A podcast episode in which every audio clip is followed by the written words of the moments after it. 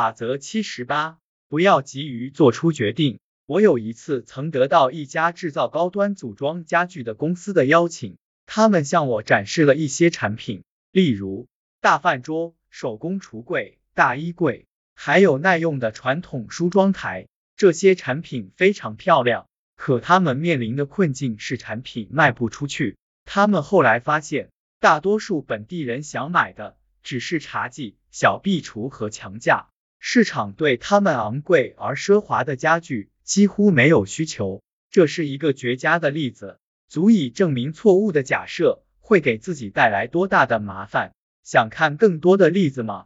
我认识一对夫妻。他们想搬到四十年前他们长大的地方生活。他们卖掉了老房子，买了一栋新房子，并且获得了新建一个花园的许可。这一系列活动花费了他们几年的时间。可当他们终于准备搬家时，却意识到他们并不想在离孙辈或所有朋友那么远的地方生活。他们只是假设回到故乡生活会很快乐，却没有真正思考过这个假设。认真思考，你就会明白，大部分重大决定都是建立在一系列选择或小决定的基础之上的。你可能决定创业，现在你需要确定经营什么业务，在哪里办公，如何筹集资金等问题的答案。你会制定一份商业计划，其中需要明确大概的成本、收入及销售额。当你忘记这些数字只是估算。而把它们看作真实数据时，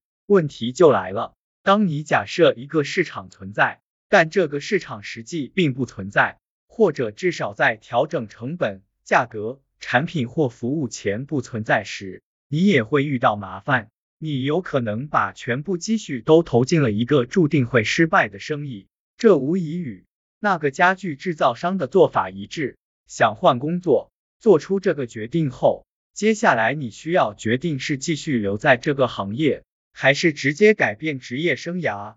接着决定申请什么工作，甚至还要考虑要不要换个城市。等一等，假设最初的决定是错误的呢？你跳过了起点，直接从第二步开始。假设简单换一个岗位就是所有问题的答案。急于做出决定会让人忽视自己真正的需求。那些早期的错误假设尤其危险，因为接下来你还要面对衍生出的太多的小决定。如果不想犯这种错误，你需要从一开始就问自己：为什么我会这样想？